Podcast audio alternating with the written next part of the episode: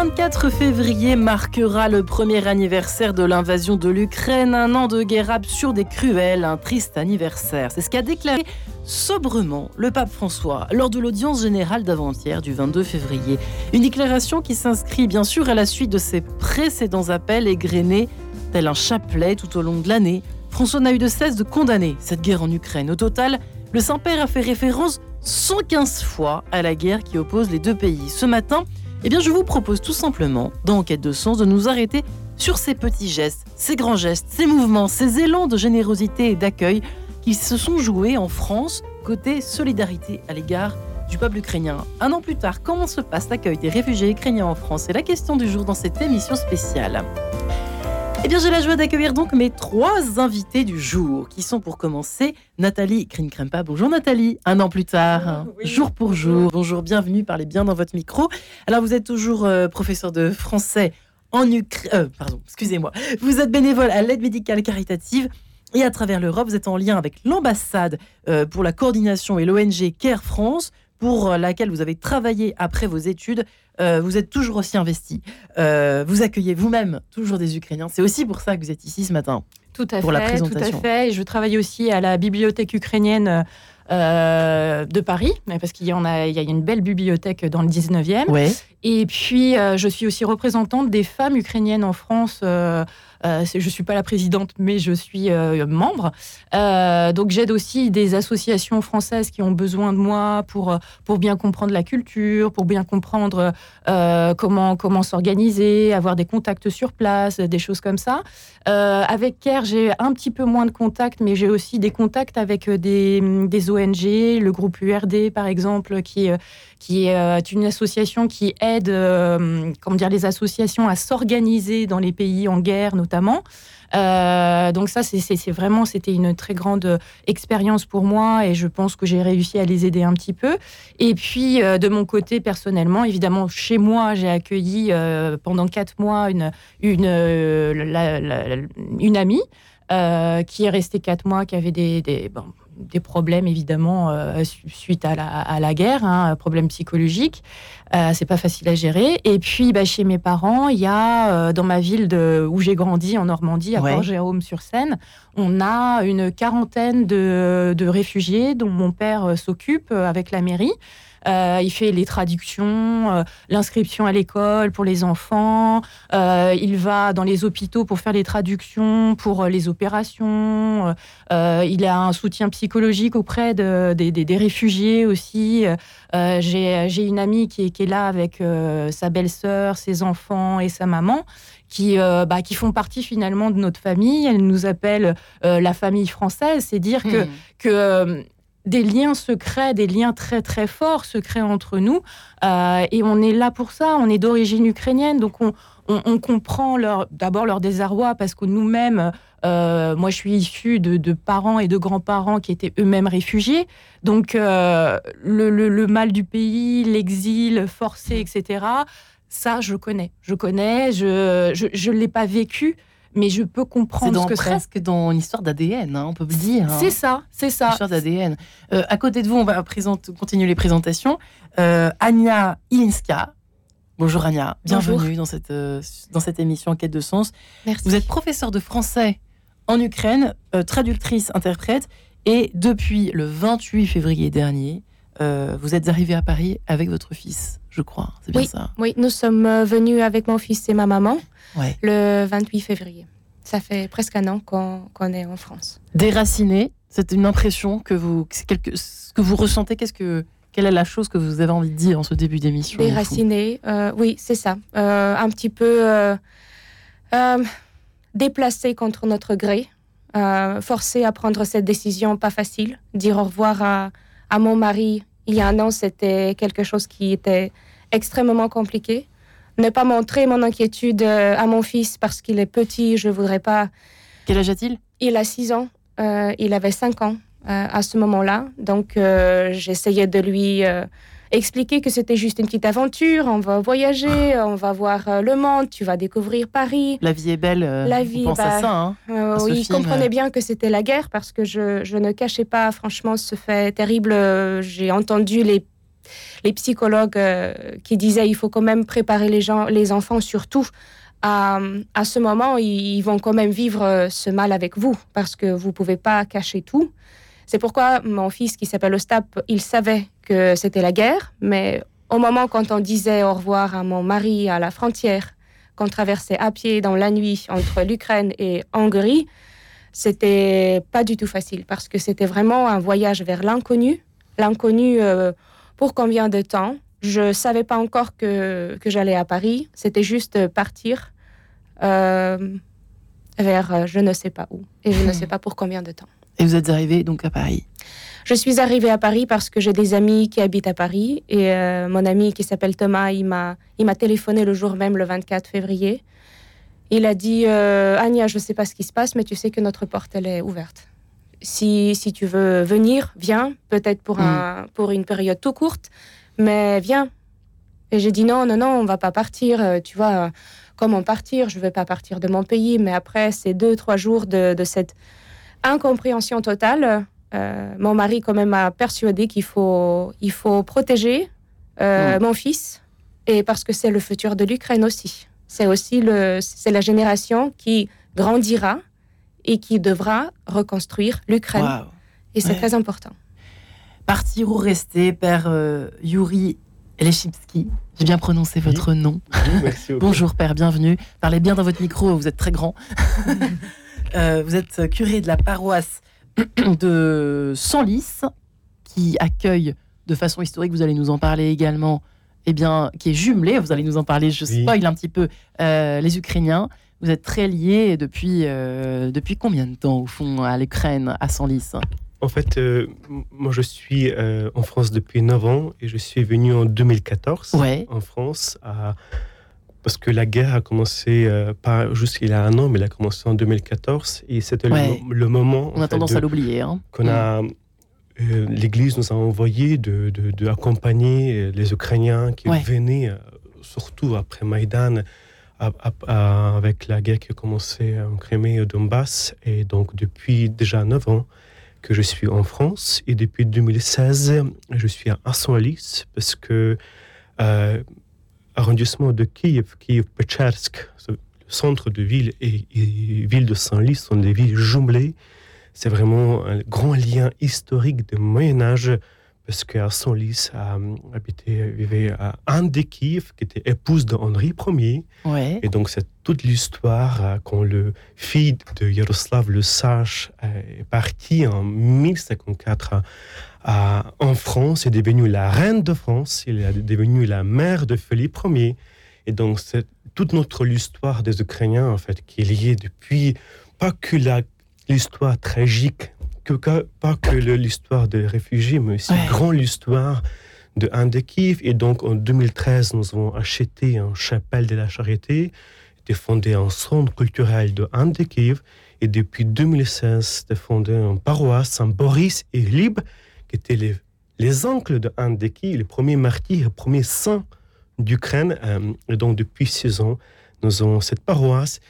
Et moi, en tant que curé, je vois que euh, c'était vraiment euh, très prophétique parce que cette fondation de centre culturel, cette paroisse, c'était pour préparer février 2022. C'est-à-dire? Peut, peut dire que tous ces liens qu'on a créés, en fait, et tous ces liens de l'amitié, des préfectures jusqu'à tous les établissements catholiques et, et publics de Saint-Lys, c'était pour préparer euh, cette arrivée des Ukrainiens, en fait, à Saint-Lys, parce que à Senlis, nous avons un, lieu très historique, un abbaye Saint-Vincent, qui était fondé par Anne de Kiev, qui maintenant c'est le lycée privé catholique de Anne de Kiev. Et les enfants lycéens de Kiev venaient avant Covid, venaient tous les ans pour faire les études à Senlis, et les Saint-Lysiens allaient à Kiev pour faire les études. Et comme ça, euh, les, les, lycéens ukrainiens de Kiev, de, de lycée francophone de Kiev, ils ont créé des, beaucoup de liens avec des Saint-Lésiens et donc spontanément ils sont hmm. venus à Saint-Lys dans toutes ces familles d'accueil qu'ils connaissaient depuis longtemps. Et comme ça, en février, mars, plutôt avril 2022, on a presque 100 Ukrainiens qui sont venus à Saint-Lys, surtout des jeunes. Et donc, euh, l'établissement de l'établissement catholique de 200 lits, le C, l'école Notre-Dame, le collège à Marie-Jouvet, ils ont tous ouvert les portes. Père vous avez. excusez-moi, je vous coupe la parole, mais c'est vrai qu'on a tellement de choses à raconter. vous avez tellement de choses à nous raconter à nos auditeurs ce matin, tous les trois. J'ai juste une question. par rapport à ce que vous avez dit tout à l'heure, vous avez évoqué entre les lignes non pas le. Vous avez, si vous voulez, euh, on a tendance à dire, c'est vrai, ah, les pauvres Ukrainiens, à les, victimiser un petit peu. C'est pas forcément, c'est peut-être de la maladresse, c'est-à-dire que c'est aussi une bonne intention derrière. Mais vous, vous avez envie de dire ce matin, attendez, euh, on est aussi, on a, on a une histoire, on est aussi fiers. Et, c'est difficile, comme l'a évoqué à l'instant Anya, parce que le partir ou rester, il y a aussi le côté, euh, bah, la fierté de, de peut-être pour ceux qui sont restés, euh, de reconstruire euh, et puis de dire attention, on a, nous ne sommes pas que des réfugiés, nous sommes autre chose. C'est un peu ça que vous avez dit entre lignes au début, non? Absolument, absolument. Et comme disait tout à l'heure Anna, en fait, c'est aussi le moyen pour euh, toutes les personnes déplacées qui sont venues en France.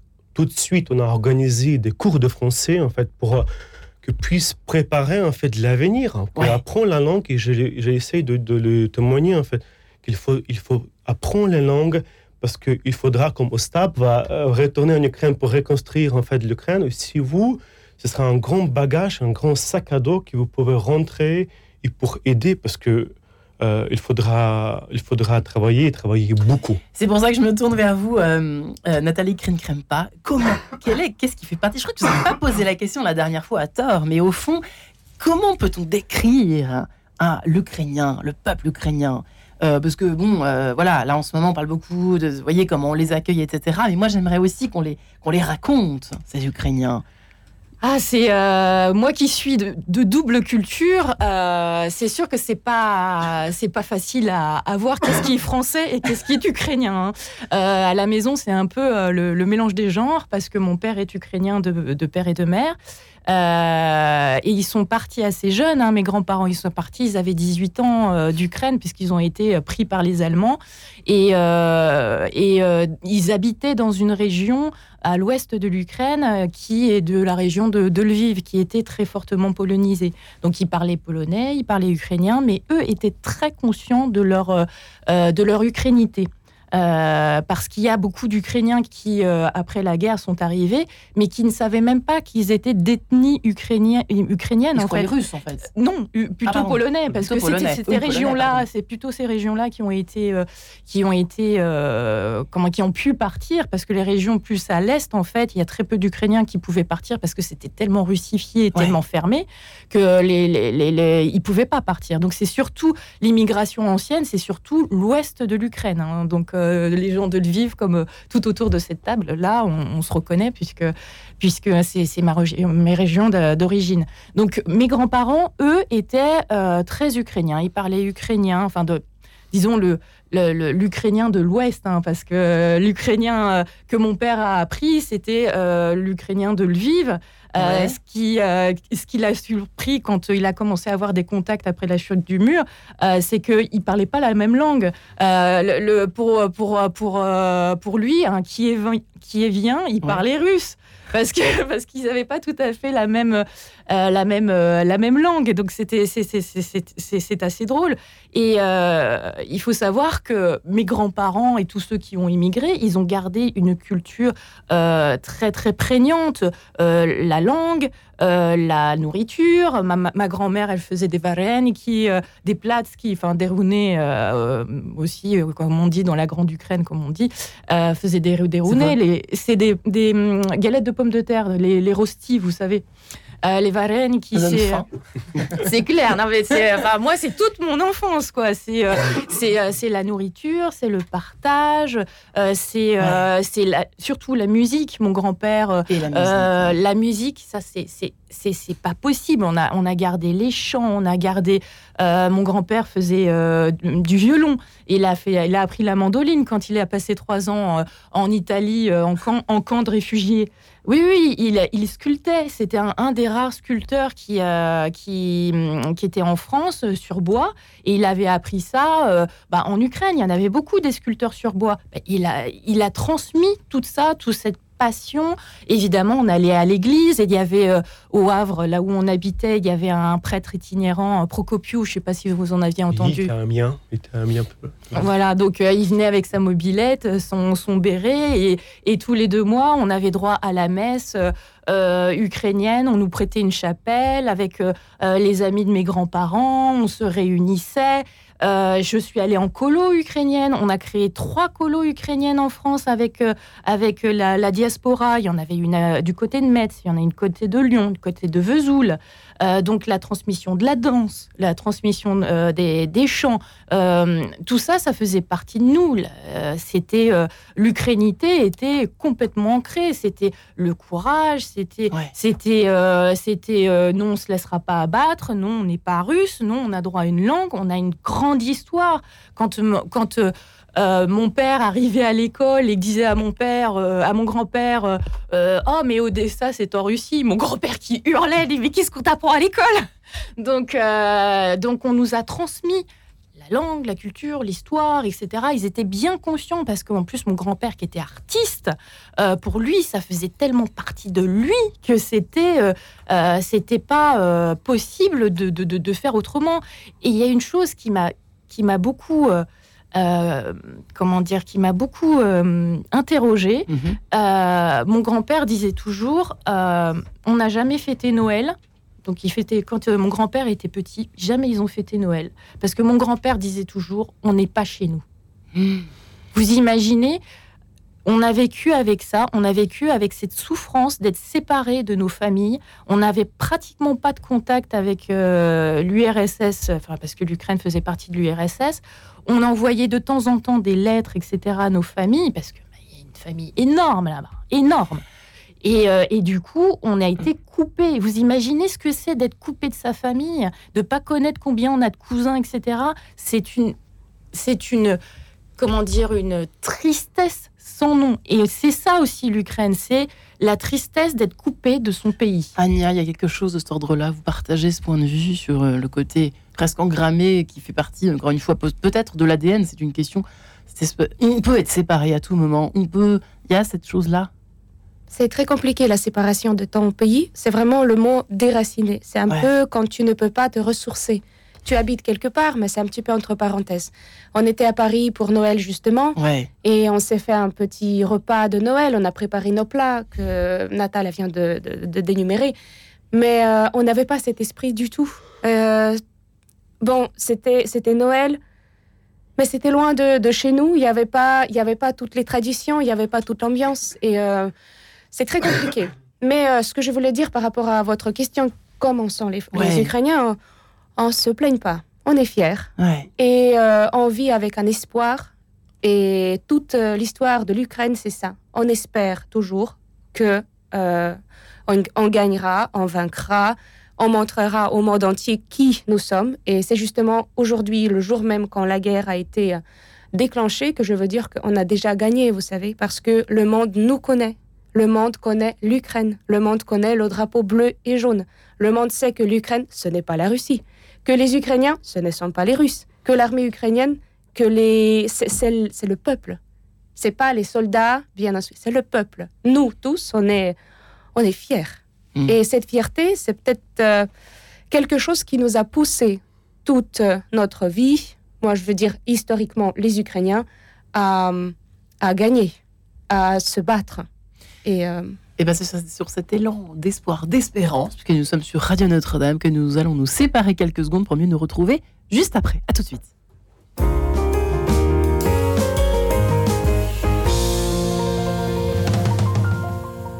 Planisphère, l'émission géopolitique de Radio Notre-Dame, Hugo Billard. Cette semaine dans Planisphère, nous dressons un premier bilan de la guerre en Ukraine.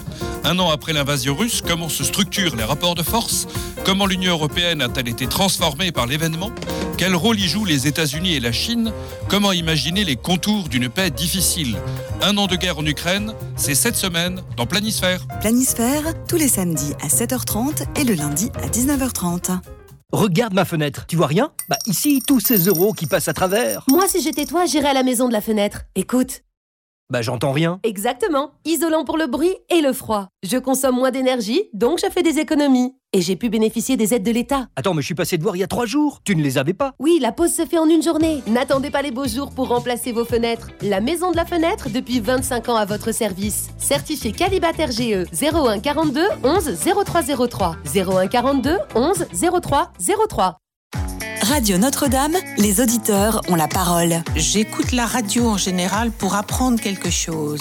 Et parce que je suis une lève-tôt et que j'aime me tenir informée de ce qui se passe dans le monde, j'écoute la matinale de Radio Notre-Dame. Les entretiens de Louis Dauphren et de son équipe m'enrichissent chaque jour. Pour soutenir Radio Notre-Dame, envoyez vos dons au 6 boulevard Edgar Quinet, Paris 14e ou rendez-vous sur www.radionotre-dame.com. Merci.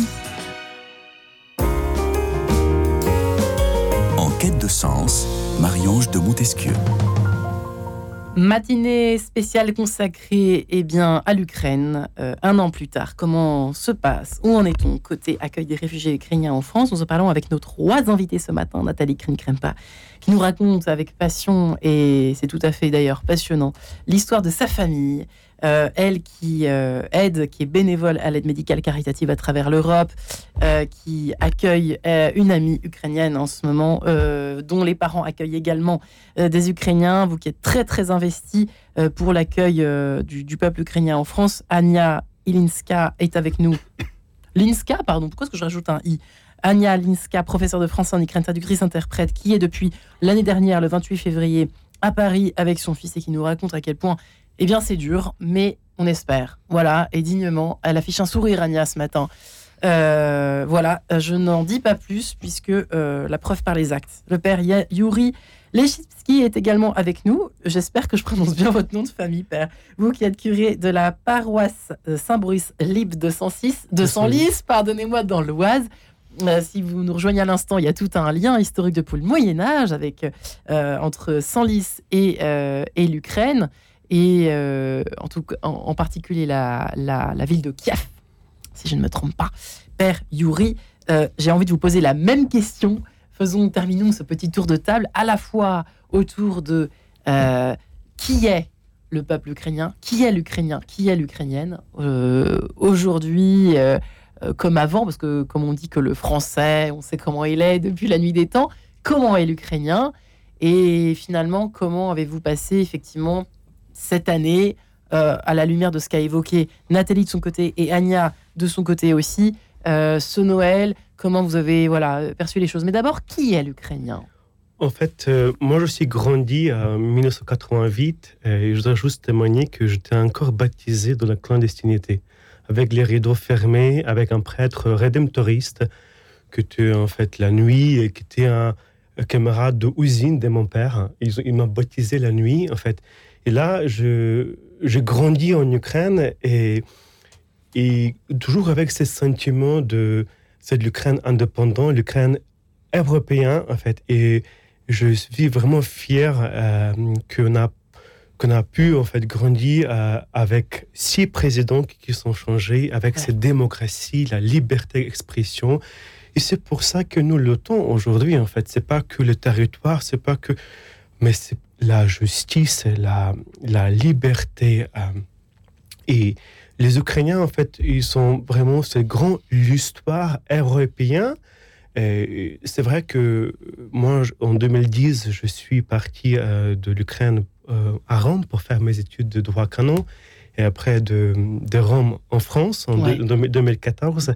Et, et, les Ukrainiens, comme dit tout à l'heure Anna, ils se plaignent pas en fait. Et, et je vois mes parents et je les demandais de venir, de le vivre chez moi. Ils ont refusé de venir d'abord parce que mon père, qui a 63, il a dit Je ne peux pas venir parce que je peux faire encore des tranchées. Je dis Écoutez, mon père, vous êtes déjà 63, mais venez.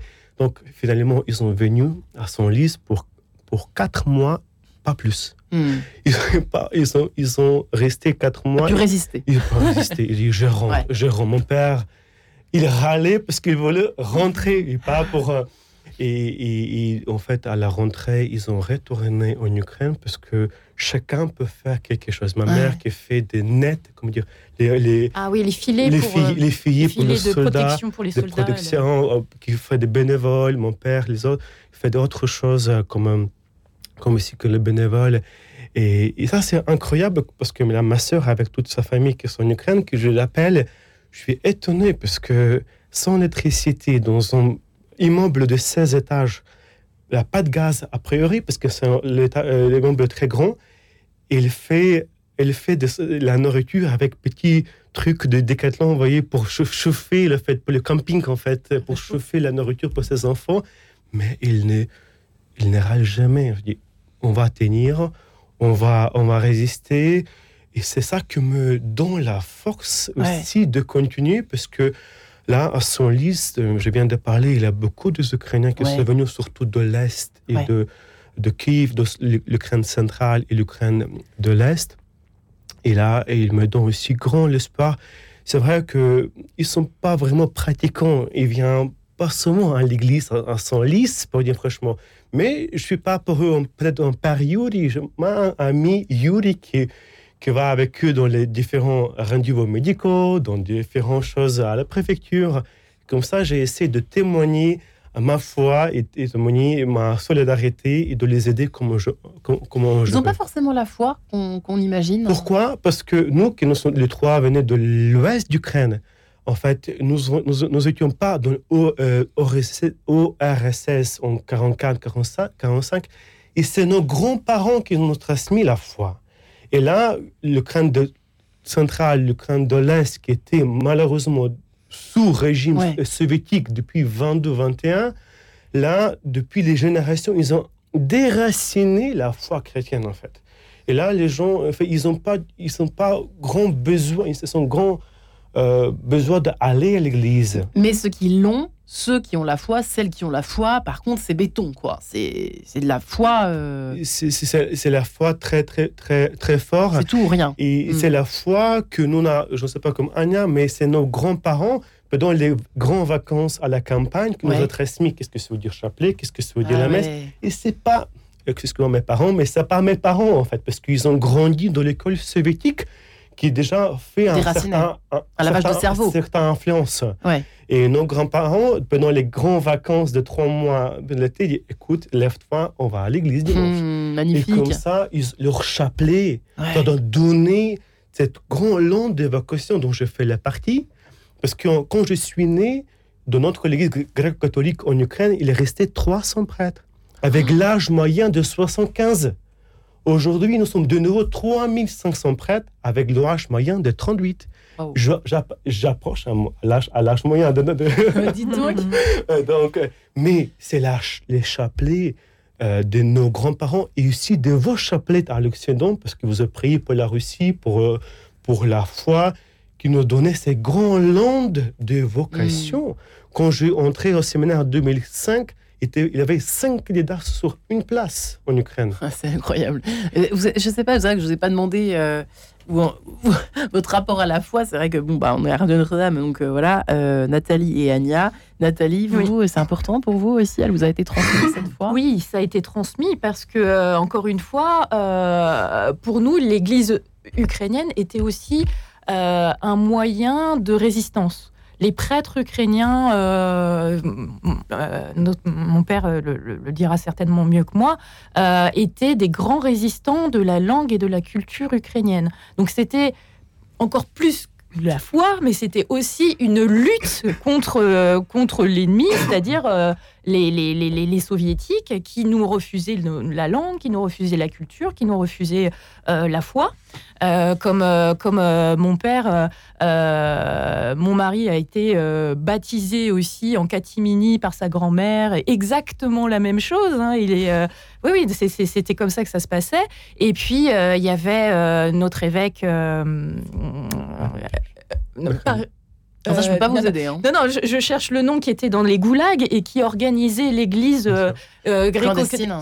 Slipey, voilà. Slipey, cardinal voilà. Slipey. Slipey. Clandestinement, on imagine. Oui, oui, complètement. Oui, oui, 18 ans au goulag. Hein. Donc c'est dire que la foi, c'est encore plus que la foi, c'est l'espérance, c'est le partage, c'est euh, la résistance, c'est ça la foi, c'est euh, la culture, la langue, c'est euh, le, comment dire le, le courage quoi. Mm. Et les prêtres, il faut savoir aussi que pendant cette guerre-là, les prêtres gréco-catholiques notamment, mais ils sont, ils sont tués dès qu'il y en a un qui est sur un champ de bataille, etc., parce qu'ils sont présents aux côtés des soldats. Ils sont tués systématiquement parce que considérés comme des grands résistants par les Russes. Hmm. Et si vous pouvez peut-être ajouter Juste quelque dans, chose. les, dans les zones occupées, je voudrais juste vous demander les prières. On a depuis novembre à Berdiansk qui sont disparus deux prêtres rédemptoristes euh, qui sont qui étaient euh, captivés. En fait, ils sont on n'a pas de nouvelles de, de, ce- de ces deux pères rédemptoristes de Berdiansk. Et qui sont toujours, voilà, qui sont, euh, on ne sait pas où ils sont là. pour Non, l'instant. non, c'est pas. D'accord. Euh, Anya, vous, vous, vous aussi, vous, Juste pour ajouter que mes parents, euh, c'est important pour quand vous. ils se sont mariés, euh, ils pouvaient pas aller à l'église parce que les églises étaient fermées. C'était en 1985. Hmm. Et euh, c'était en février. Maman et papa, ils ont fait, je sais pas, 2-3 kilomètres à pied pour, euh, pour arriver dans une petite chapelle. Personne ne savait où c'était. C'était dans la forêt pour se marier. Et maman, elle a dit, tu vois, on- pour te dire que On s'est même battu pour se marier à l'église, oui, quoi. oui, juste pour euh, avoir cette bénédiction de Dieu, d'être euh, marié, euh, pas justement sur le papier soviétique qui ne comptait rien pour mes parents et qui était euh, Ouais. contre le pouvoir soviétique à l'époque.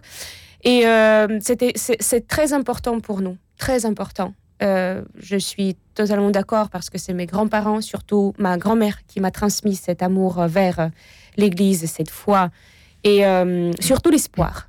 Elle me disait toujours, Anya, il faut jamais perdre l'espoir parce que le Dieu est gentil et si tu le veux, tu l'auras. Je dis, mais non, tu vois, il y je l'école, l'université, bah, adolescente, j'avais plusieurs moments. Je traversais des crises, je pensais. Mais c'était les paroles de ma grand-mère. Elle me disait Garde ton- ta foi et ton Il y a espoir. quelque chose de vital. A l'impression qui est peut-être un peu lacunaire chez nos frères français. Euh, Père Yori, qui, est- qui êtes en France, vous voyez quand même dans quel bassin vous œuvrez. Et vous êtes euh, bien au courant du, du, du côté laïcard un peu à la française. euh. C'est compliqué, c'est compliqué en France le rapport euh, à, la, à la foi et à la spiritualité en général. Alors là, je suis un petit peu hors sujet, mais euh, Anya, j'avais quand même effectivement une, une question avant que nous nous séparions à nouveau, musicalement parlant. Euh, euh, j'ai presque envie de vous demander maintenant, au fond, qu'est-ce que vous espérez avec cette foi, cette fougue, cet espoir, cette combativité dont on a parlé à l'instant? Qu'est-ce que vous souhaitez maintenant? Si vous aviez une baguette magique, j'imagine que c'est de revenir là-bas, tout de suite, en Ukraine. Je souhaite euh, la victoire de l'Ukraine, la juste victoire de l'Ukraine. Revenir chez moi Ouais. et vivre, travailler pour euh, le futur de, de mon pays. C'est-à-dire continuer tout ce travail qui a été fait par nos ancêtres depuis des siècles et des siècles. C'est ce que vous transmettez à votre fils? C'est ce que je veux. Et on est venu ici avec un sac à dos, mais Ouais. on va rentrer avec le même sac à dos, mais avec un camion de connaissances, camion de expérience, avec un camion de amis, amour. Et, et moi, je pense qu'on a, on a tellement appris euh, étant là en France cette année. Et mon fils, il parle couramment français maintenant, c'est incroyable. Il est Wow. venu, il a découvert euh, euh, l'école en France parce qu'il est allé en CP, il a dû aller en Ukraine, ce qui est super important pour les Ukrainiens. C'est le 1er septembre, le tout Mm. 1er septembre, Eh oui. mais on l'a fait ici. Et il découvre euh, une autre culture, mais c'est ce que je veux dire que c'est une expérience euh, euh, très précieuse pour lui et pour la vie. C'est pourquoi on va rentrer avec, euh, avec une richesse et inestimable, comment dire, en Ukraine. On sent que vous prenez euh, le, positif avec un énorme P, enfin le positif, tout ce qu'il y a à prendre, vous le prenez et ça s'appelle peut-être la vie en fait, Anya. hein. Ça, finalement, ce que vous racontez. Je vous propose de nous retrouver avec Laure, à nous retrouver juste après. Comment aimer en ukrainien, signé Laure A. À tout de suite. Radio Notre-Dame.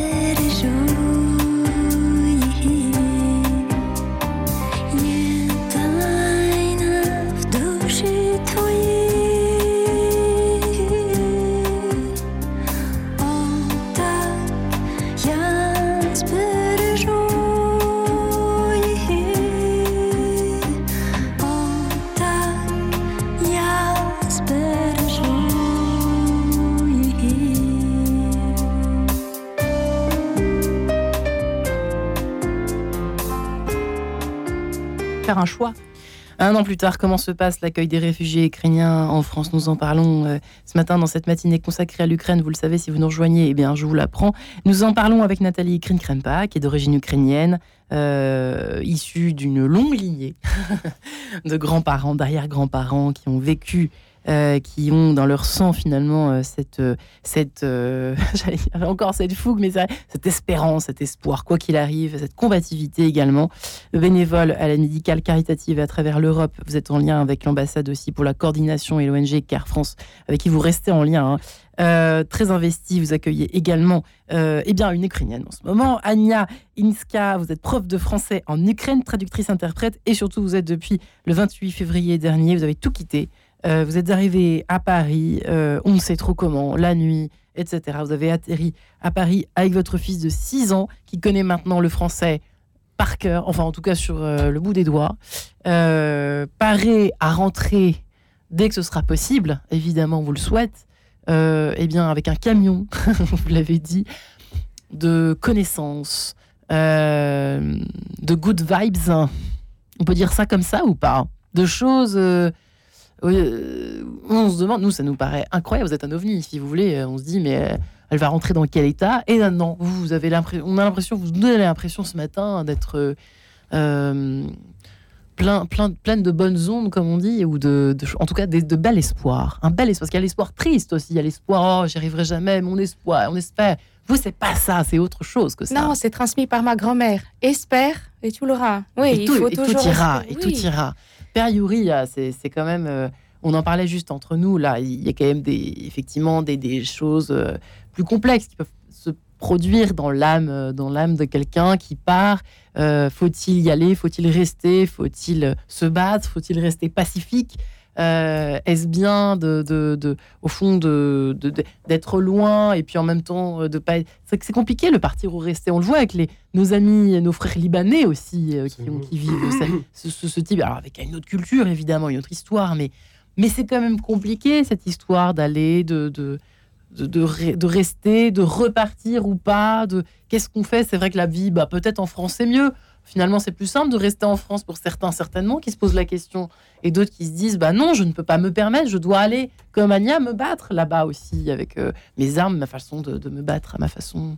C'est complexe cette histoire, même pour vous, Père Yuri. Peut-être parfois avez-vous cette tentation de revenir? moi, je suis incardiné ici dans l'éparchie. Bon, alors vous, vous êtes incardiné, ça y est, votre cas est réglé. Mais... Je pense que mon, mon sentiment qu'un un jour, ça, ça peut arriver qu'il faudrait que l'éparchie me mais on va en Ukraine pour, euh, pour contrat fidèle, ils donnent pour l'Ukraine, pour après pour revenir, parce qu'il y aura beaucoup de travail. Et, c'est vrai que parmi des, nos personnes déplacées, il y a beaucoup d'Ukrainiens qui sont retournés, surtout, surtout à Kiev, pour, pour travailler, pour, pour aider à la résistance sur place. Et je voudrais juste euh, aussi témoigner et, et remercier en fait Seigneur pour tous ces dons de l'Esprit Saint, parmi lesquels c'est la force, le courage, euh, mais aussi euh, remercier euh, notre armée, en fait, nos, soldats, mes, mes confrères, mes amis, mes camarades de, l'école, de l'université, qui, qui ont eu ce courage et le, désir de, défendre leur maison, leurs proches, notre patrie. Et en ce moment, on, on peut se rassembler ici autour de cette table grâce aussi à tous nos soldats ukrainiens qui, depuis un an, dans les tranchées, euh, ils, euh, défendent euh, l'Ukraine, et pas que l'Ukraine, mais aussi l'Europe et le monde, entier, en fait, pour, pour combattre le, le, mal, combattre cette de, terminer cette guerre absurde, comme dit notre archevêque majeur. Euh, et le pape aussi. Hein. Le pape aussi, enfin, mm. guerre absurde. Euh, pour l'avenir de, notre monde, quand chacun doit respecter les frontières, doit respecter les conventions euh, internationales, les négociations et les autres choses. Donc, je voudrais juste merci et, et c'est vrai, c'est vrai comme, comme on lit dans l'évangile de Saint Jean, c'est le plus grand amour, c'est donner sa vie pour les autres, pour tes proches, pour ses amis, pour ses amis, comme dit Jésus. Et je, je, admire euh, mes confrères. Euh, on a beaucoup de, de des aumôniers en fait, qui, des, des, armées qui en ce moment, en fait, on a 120 euh, aumôniers gréco-catholiques, on a 350 euh, aumôniers orthodoxes aussi sur, le champ de bataille qui aident nos, hommes et nos femmes de, de, soutenir et de défendre notre, notre, notre, notre, pays et notre nation. Alors, pourquoi je soulevais cette question? Parce que vous évoquiez euh, un, écrivain euh, soldat, Artem Chapaille. Chapaille, oui. Chapaille, pardon, excusez-moi. Nathalie Krimkampa. Euh, qui évoque ces questions douloureuses, évidemment, de, partir ou rester, de résister, de se battre, de rester dans, en, retrait de tout ça, de se dire bah, la guerre, c'est pas bien, alors je fais rien.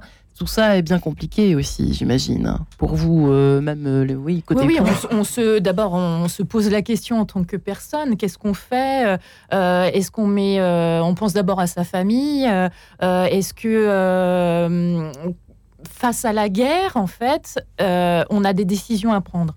Quand on est tranquille en France, on se dit, euh, euh, moi je suis pacifiste, etc. Mais quand son pays est attaqué, vous faites quoi? Vous fuyez? Vous vous battez? Vous faites quoi?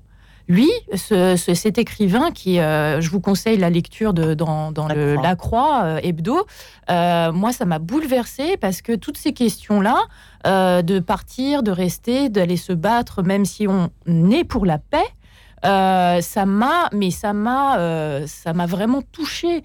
Je, vous assure, lisez ce, ce, ce, ce, papier. Il parle euh, il parle du fait qu'il a toujours été pacifiste, euh, qu'il euh, n'a jamais voulu tuer personne, mais qu'il ne peut pas euh, ne pas réagir, ne pas défendre sa patrie. Il a été mettre sa, femme et ses enfants à l'abri. il se sentait beaucoup mieux une fois qu'ils étaient à l'étranger. Et là, il a pris tout son, son espoir, il a pris tout son courage. C'est pas parce qu'il n'a pas peur c'est pas parce qu'il n'a pas peur de se faire tuer euh, qu'il va qu'il ne va pas à la guerre. C'est justement parce qu'il a peur et qu'il dépasse sa peur. Enfin, moi, je, je, pense à, au, pape hein, Jean-Paul II qui disait N'ayez pas peur, et je commence à comprendre ce qu'il veut dire.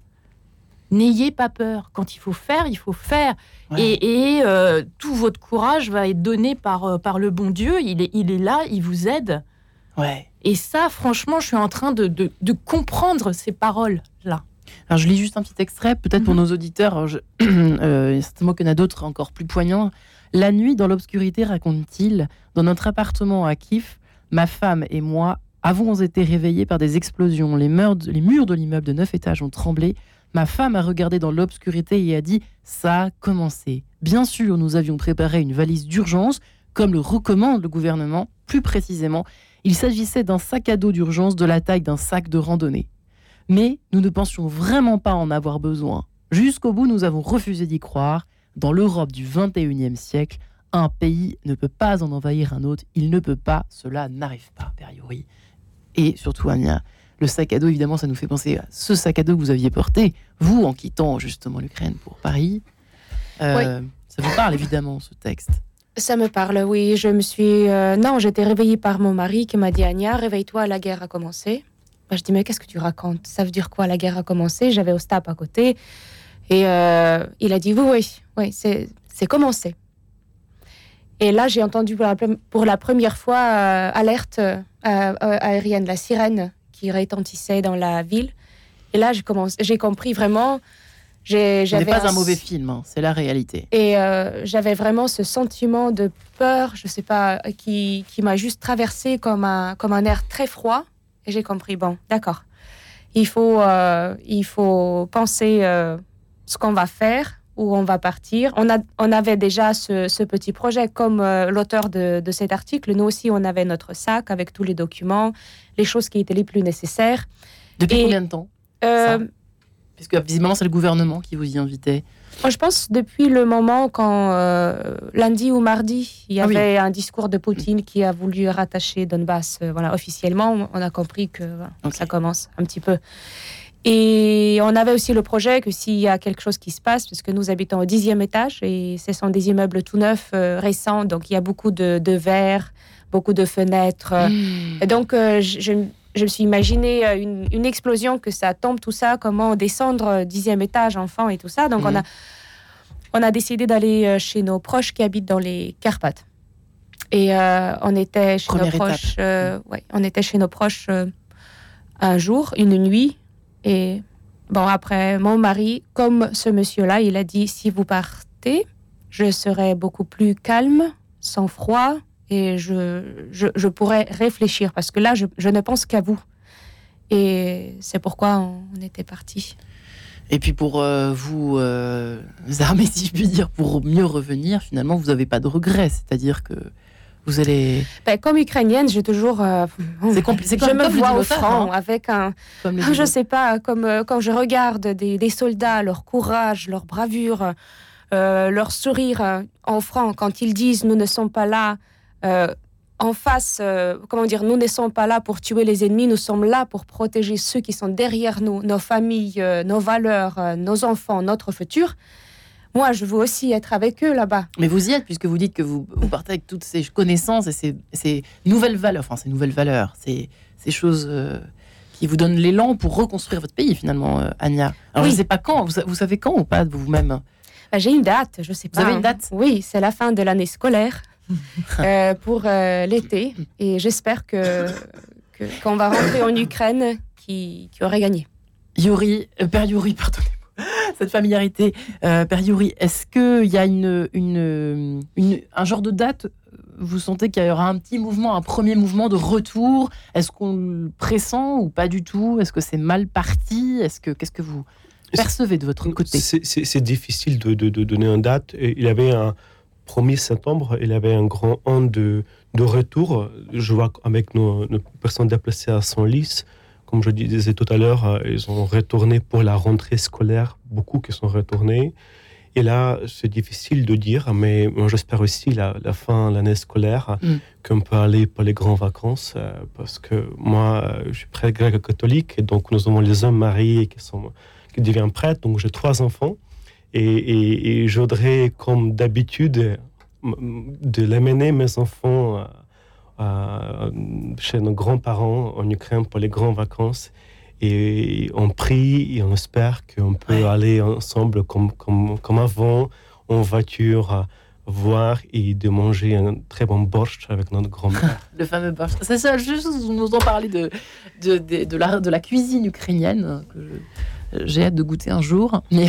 Ah, vous êtes bienvenue, on, on va organiser ça. Eh bien, écoutez, en tout cas, euh, il nous reste quelques minutes. Effectivement, quel est votre rêve à vous, de votre côté, Nathalie? Crime, crème pas.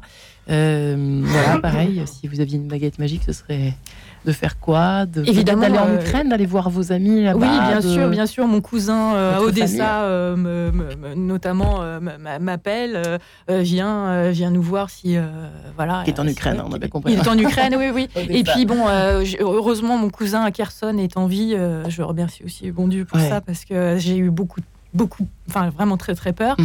Moi, je veux évidemment la paix. Je veux que, euh, je veux que l'Ukraine euh, reste indépendant, libre, euh, de choisir son destin. Ça, c'est ce qu'on cherche en fait. Pourquoi on se bat, c'est ça. C'est avoir le choix de son destin. On veut avoir notre terre, on veut avoir notre langue, on veut avoir notre culture et on veut prendre en main notre notre destin. Donc ça, c'est ça que je rêve pour l'Ukraine. J'espère que malgré tout ce qui nous est arrivé, euh, il faut voir le positif. Tous les enfants qui sont ici Oui. aujourd'hui vont être un pont extraordinaire entre la France et l'Ukraine. Et tous se les sont imprégnés, ça se sont dire. Imprégnés. fils, on se Mm. comprendra encore mieux. On va travailler ensemble pour la construction de l'Ukraine. Ça, Mm. c'est très important. Et tous les enfants qui sont en Europe, tous ceux qui sont partis, etc., il y en a beaucoup qui vont retourner là-bas et qui vont construire avec l'Europe, avec le monde occidental, une Ukraine qui sera encore meilleure. Voilà, c'est ça. C'est vrai qu'Anya, je ne vous ai pas trop bon, posé de questions sur votre fils, mais il est, il est... comment va-t-il en fait, votre fils Juste avant que. Il est très bien accueilli en France. Il a, il a des amis euh, à l'école. Euh, moi, j'ai j'ai beaucoup d'amis grâce à mon fils parce que ce sont les parents d'école qui m'ont entouré. euh, ils m'ont entouré, je comprends, toute cette année, j'étais entourée d'attention, Ouais. de l'amitié, euh, de, de cette compassion. De... Ils sont incroyables. J'ai rencontré, je n'ai rencontré que des personnes magnifiques. Et euh, c'est pour ça que je, je ne perds pas, je ne perds pas d'espoir. Et je veux juste dire euh, que le Dieu, il est très gentil. Il faut prier et on aura ce qu'on ce qu'on veut. N'est-ce pas, Père Yori, pour finir mot. Vous avez le mot de la conclusion, attention. Oui, Mon de conclusion. Oh, voilà. Donc, euh, aujourd'hui, c'est le premier anniversaire Ouais. de cette grande évasion et c'est de, no- de notre église. euh, L'archevêque majeur de notre église, Svetoslav Shevchuk, a proclamé une journée de jeûne et de prière. Et donc, ce soir, dans toutes nos églises, euh, il y aura prière à 19h à Paris, Lyon, Senlis, euh, Lourdes, euh, par- Strasbourg, partout avec, euh, avec tout ce qui, qui vient. Et donc, on prie, on jeûne et nous gardons l'espoir que nous avons eu tout à l'heure. Merci beaucoup, on le garde avec vous, Père Yuri. Merci Nathalie Krinkrempa, Ania Linska et euh, Père Yuri. Lechinsky, pardon Merci beaucoup pour toutes ces lueurs d'espoir. Merci. Retrouvez le podcast de cette émission sur le www.radionotre-dame.com.